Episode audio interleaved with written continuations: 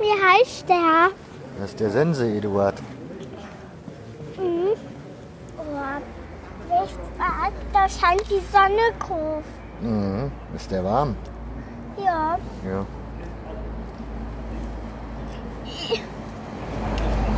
Kann man die Jacke ausziehen? Nee, die kann man nicht ausziehen. Ist der eine Figur?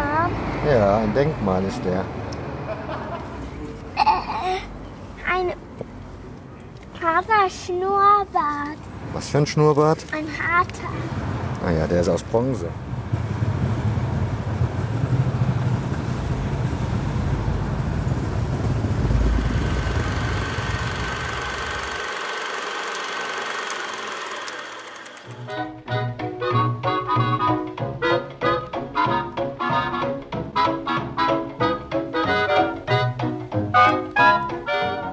Schön, dass ihr dabei seid. Stumpfes Erbe. Der Podcast über Saarlands zweitgrößte Stadt Neunkirchen.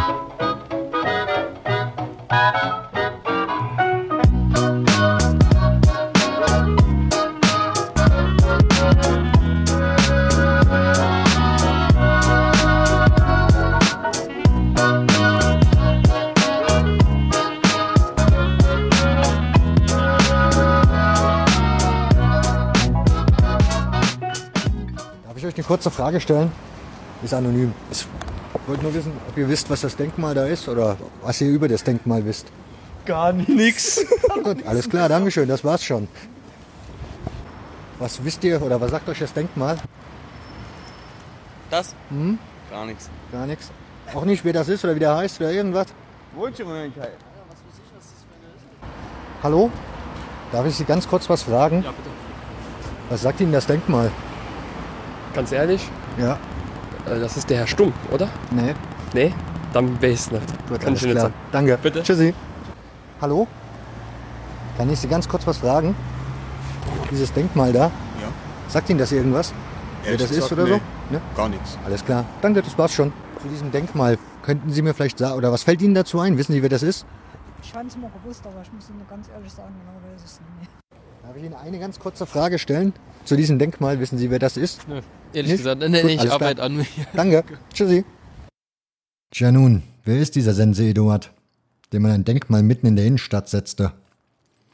Dem ein Stadtmagazin gar eine erfundene Kolumne im Neunkircher Dialekt widmete? Der als Neunkircher Original gilt, dem man Witz und Bauernschleue nachsagt? Die Online-Recherche fällt schon mal dünn aus. Viel mehr als das Messingschild an seinem Denkmal verrät das Netz irgendwie auch nicht. Geburtsdatum, Todesdatum, Ort der Hinrichtung, Beruf. Ziemlich wenig für ein sogenanntes Original. Was für eine Erklärung hat Wikipedia für ein Original? Ein Original ist eine Person, die durch unverwechselbares, zum Teil auch exzentrisches Auftreten, Verhalten oder andere Eigenschaften bekannt geworden ist. Dabei spielen die Faktoren, die ein Abweichen von der Allgemeinheit, ein Überraschungsmoment, etwas Seltsames und Wunderliches manifestieren, eine Rolle. Na, die Beschreibung passt doch ziemlich gut zu unserem Original.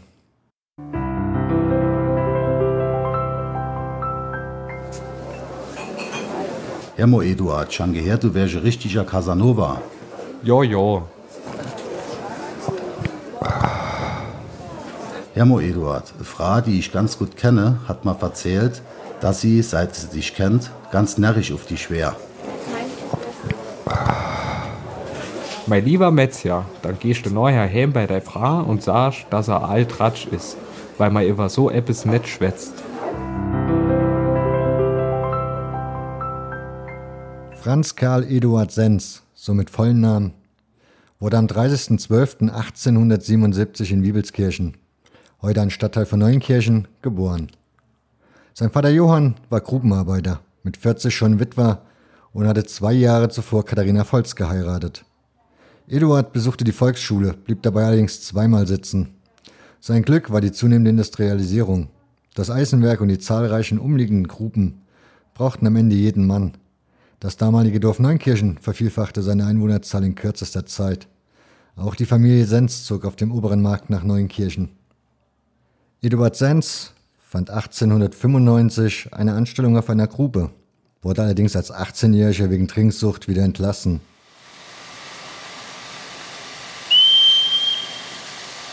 Hallo, Dienstmann.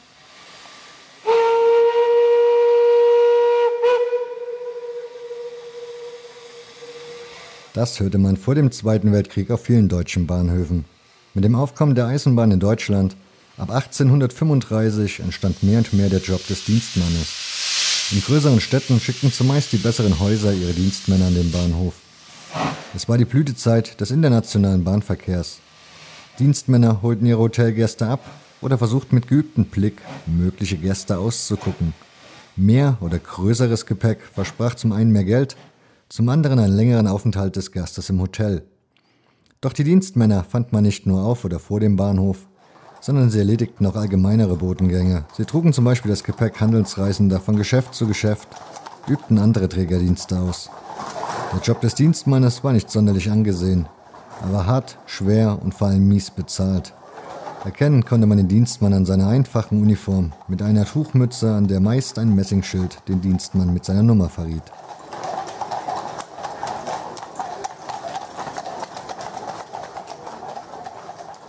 Spätestens mit dem Aufkommen des Automobils starb auch der Beruf des Dienstmannes aus.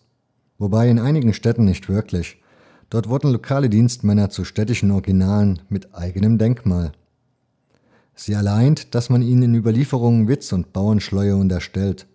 Ob der Eckensteher Nanda aus Berlin, Karl Kaufmann auch als schicke Schacke aus Peine bekannt, Christian der Kofferträger aus Marburg, Dienstmann Nummer 4 oder sein Zwillingsbruder aus dem nahegelegenen Wetter. Die Liste ist lang. Und auch im tiefen Südwesten findet sich ein Beispiel wie der Zwebriger Luige mit richtigen Namen Ludwig Arnold. Gestatten, Dienstmann Nummer 1. Seine Bronzestatue steht vor der Alexanderkirche in Zweibrücken. Sie diente dem Neunkircher Bildhauer und Kunstmaler Werner Schor als Vorlage für das Denkmal vom Sense Eduard. Ein erster Entwurf sah den Dienstmann auf einem Koffer stehend gegenüber dem Denkmal des Freiherrn von Stumm auf demselbigen Stummplatz. Die Idee wurde allerdings ziemlich schnell verworfen. Die 450 Kilo schwere und 1,40 Meter hohe Statur steht heute im Hammergraben, ein Teil der Fußgängerzone, direkt gegenüber dem Traditionshaus Café Löwe. In seiner einfachen Dienstuniform sitzt er auf einem Koffer. Leicht nach vorne gebeugt, stützt er sich mit seiner rechten Hand auf dem Oberschenkel ab. Die linke hält er lauschend am Ohr, Richtung Kaffee. Seine Dienstmütze hat er abgenommen und auf den Koffer gelegt.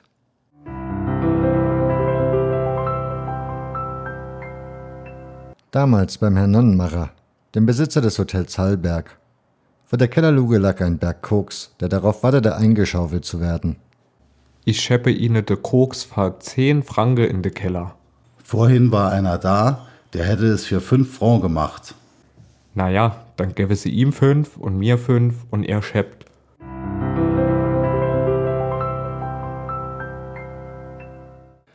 Über sein Leben als Dienstmann sind nur ein paar Anekdoten bekannt. Manche wohl wahr, andere nur Dichtung. Sein Stammplatz am Bahnhof war unter der Uhr über der Eingangshalle. Sein Gefährt ein Fuhrwerk mit Esel. Zuletzt arbeitete er als Kohlenfuhrmann. Vielleicht war es sein schlürfender Gang und sein Sprachfehler, der manchen dazu bewog, seine Späßchen mit ihm zu treiben. Mancher war sogar der Meinung, dass er nicht alle Tassen im Schrank hat. Über sein mögliches Krankheitsbild ist allerdings wenig bekannt. 1921 starb seine Mutter Katharina durch eine Rauchvergiftung. Auch ihm wurde Schuld an dem Tod gegeben. Was folgten waren Depressionen, Angstzustände, Panikattacken und Wahnvorstellungen. Zwei Jahre später, 1923, wird er wegen Vagabundierens in die Landesheilanstalt Merzig geschickt. Franz Karl Eduard Sens sollte seine Heimatstadt Neunkirchen nie wiedersehen.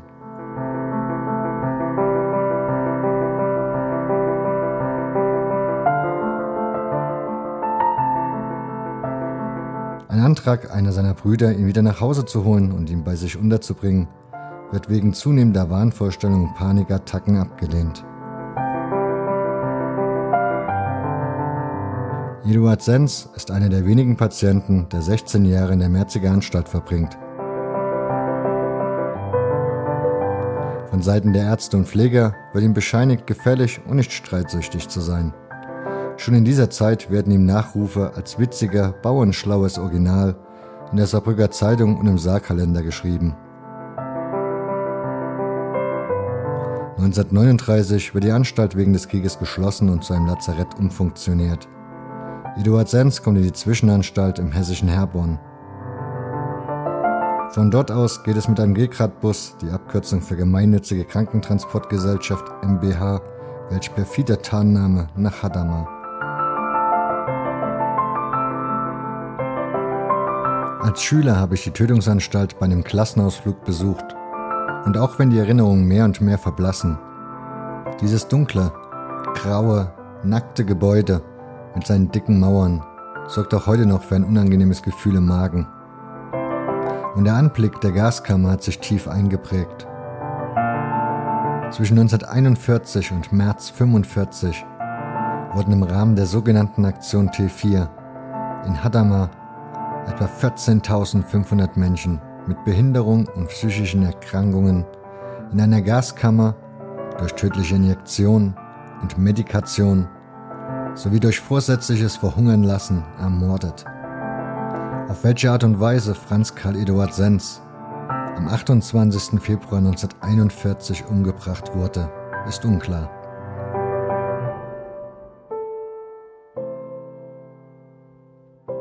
Der Bundestag gedachte in diesem Jahr zum ersten Mal den 70.000 Opfern der Aktion T4 in einer Gedenkstunde. Zu dieser Zahl gehören übrigens weitere ehemalige Neunkircher. An den einen oder anderen erinnert ein Stolperstein. Wenn euch diese Sendung gefallen hat, dann empfehlt sie doch weiter. An Arbeitskollegen, Familie und Freunde. Anregungen, Lob und Kritik könnt ihr als Kommentar auf stummscheserbe.de hinterlassen. Und wenn ihr auf iTunes seid, würde ich mich sehr über Sternchen und eine Bewertung freuen. Beides hilft bei der Sichtbarkeit des Podcasts. Dankeschön. Die Idee zur Sendung stammt einmal mehr von Maike Schmidt und Nick Kassner. Ein Danke fürs Einsprechen geht an Deborah Lang, für die Anekdoten an Mirko Müller und Jörg Eisenhut. Umsetzung und Schnitt Nick Kassner. Quelle für die viele Infos war das Buch des Neunkircher Schriftstellers André Noldus. Franz Karl Eduard Sens, Sense Eduard. Den Link zum Buch und viele weitere findet ihr in den Show Notes.